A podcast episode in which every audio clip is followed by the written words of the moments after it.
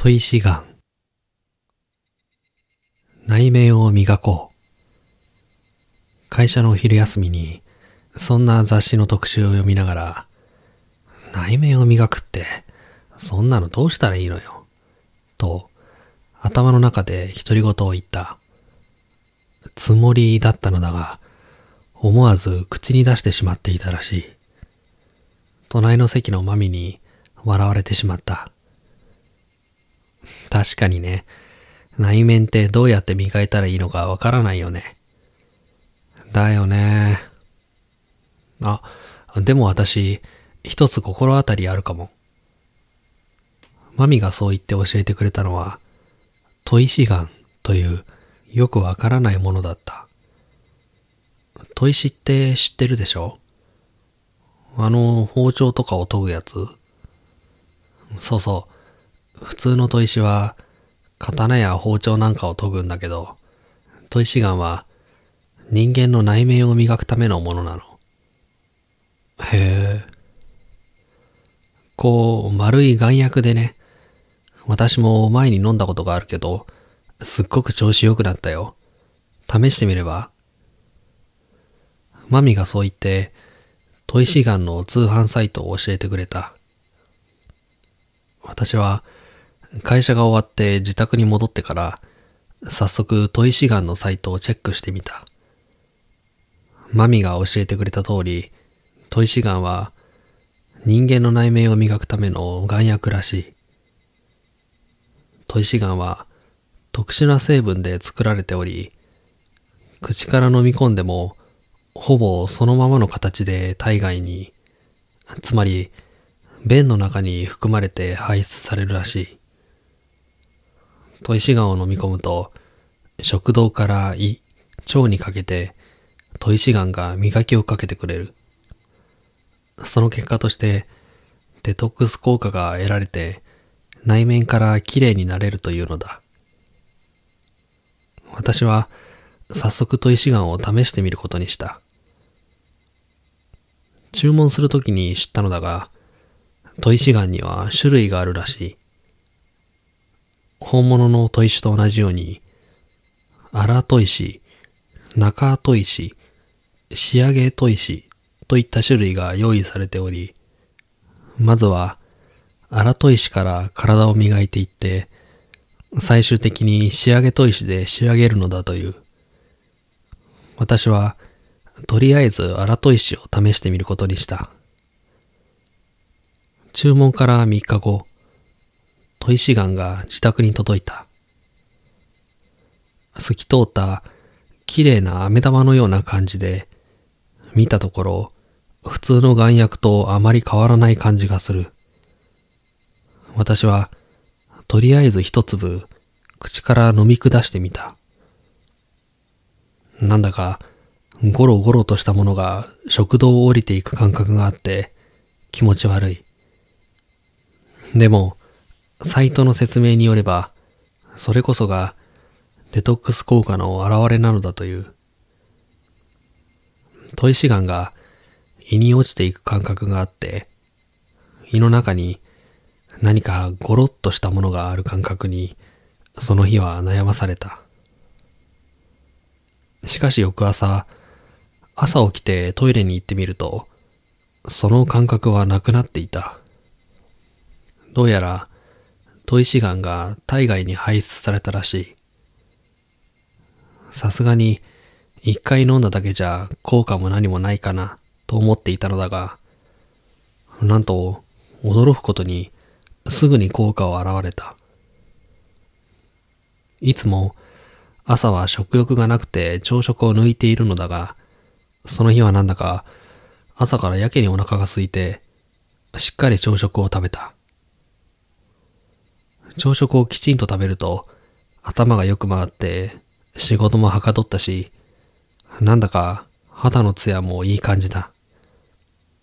私は砥石岩の効果に気を良くして、砥石岩をこれからも飲み続けることにした。最初は荒砥石の砥石岩を飲んでいたのだが、次第に砥石岩を飲んでも食道や胃で引っかかりを感じることが少なくなってきた。荒砥石で見かける分は、あらかた見かけてしまったということだろう。私は一つ段階を上げて中砥石を試してみることにした。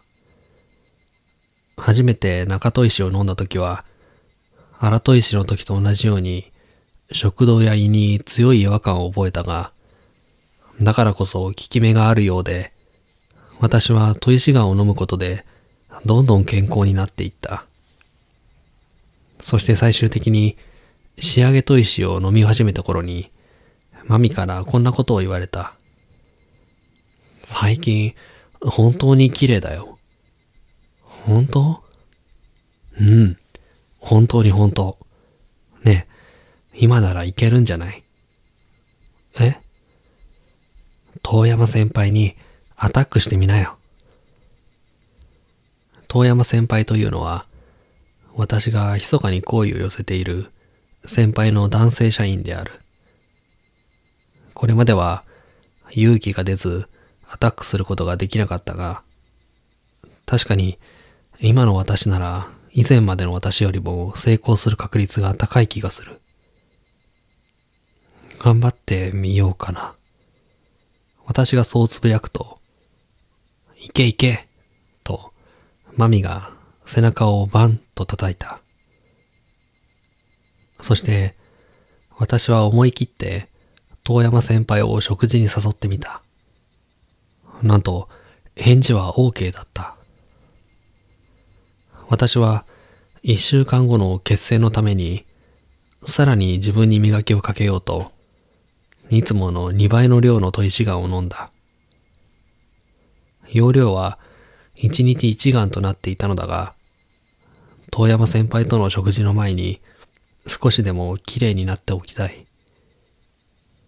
私は仕事中なんかも砥石岩を口の中で転がして、暇さえあれば砥石岩を飲み下した。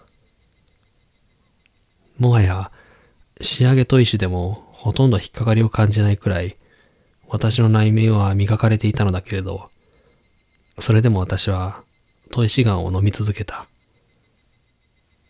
そんな、長いようで短い一週間が過ぎ、私は遠山先輩と一緒に食事にやってきた。レストランは、遠山先輩が選んでくれたお店。素敵なお店だった。じゃあ、乾杯。遠山先輩とグラスを合わせてからお料理をいただく。美味しい。あれ？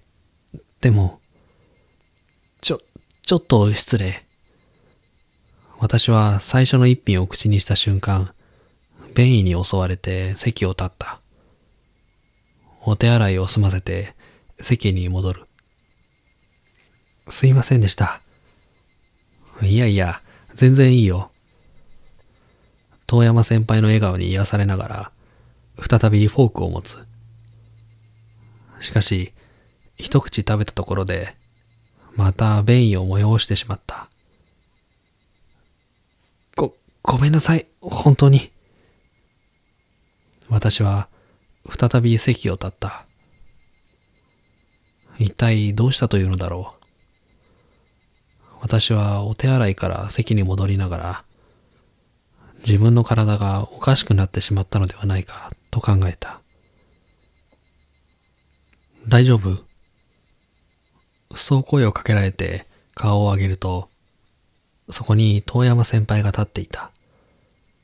どうやら心配して見に来てくれたらしい。あ、大丈夫。と言いかけた途端、目の前が真っ白になって、私はバタリと倒れた。目が覚めると、病院のベッドだった。お加減はいかがですか？そばに立っていたお医者さんに声をかけられる。ここは病院ですよ。レストランで倒れられて運ばれたんです。そうですか。あの、私、極度の栄養失調です。食事をほとんど召し上がられてなかったでしょう。そんなわけはない。食事はきちんととっていた。あ、でも、その、食べることは食べるんですけど、もしかしたら消化がうまくできていなかったかもです。ふん。何かお薬を飲まれていませんか？お医者さんは、なんだかもう原因がわかっているように言った。砥石がんを。ですよね。はっきり言って飲みすぎです。あれはね、体の内部をきれいにする眼薬ですが、何事も程度が肝心。砥石がを飲みすぎると、食道や胃、腸がツルツルになりすぎて、食べ物をしっかり消化できなくなるんです。レストランで食べたものも、食べたそばから出てきてしまっていたでしょう。確かにそうだった。はい。気をつけなければいけませんよ。とりあえず点滴で栄養補給を行いつつ、食道や胃がまたちゃんと荒れてきたら、流動食から試していきますからね。お医者さんがそう言って部屋を出ていく。そして、お医者さんと入れ替わりに、遠山先輩が部屋に入ってきた。遠山先輩。気分はどう？はい、平気です。もしかして、遠山先輩がここに連れてきてくれたんですか？うん、そうだよ。本当にすみません。私、情けなく涙を流した私のことを、遠山先輩が、いいんだよ。食事はまた改めて行こうね。と慰めてくれる。遠山先輩、私、遠山先輩のことが好きなんです。自分でもなんでそんなことを急に言い出したのかわからなかった。驚いている遠山先輩を見ながら、好きなんです。と、また言ってしまう。どうしたことだ？私は、なんで自分がこんなことを言っているのか理解できなかった。しかし、さっきお医者さんに言われたことを思い出して、ハッとする。砥石岩を飲みすぎると、食道や胃、腸がツルツルになりすぎて、食べ物をしっかり消化できなくなるんです。そうだ。砥石岩は体の内部をツルツルにする薬だ。私はそれを仕事中、舐めるように口の中でコロコロと転がしていた。口の中だって体の中に変わりはない。砥石岩を飴みたいに舐めてしまった私の口は、どうやら滑りやすくなっているらしい。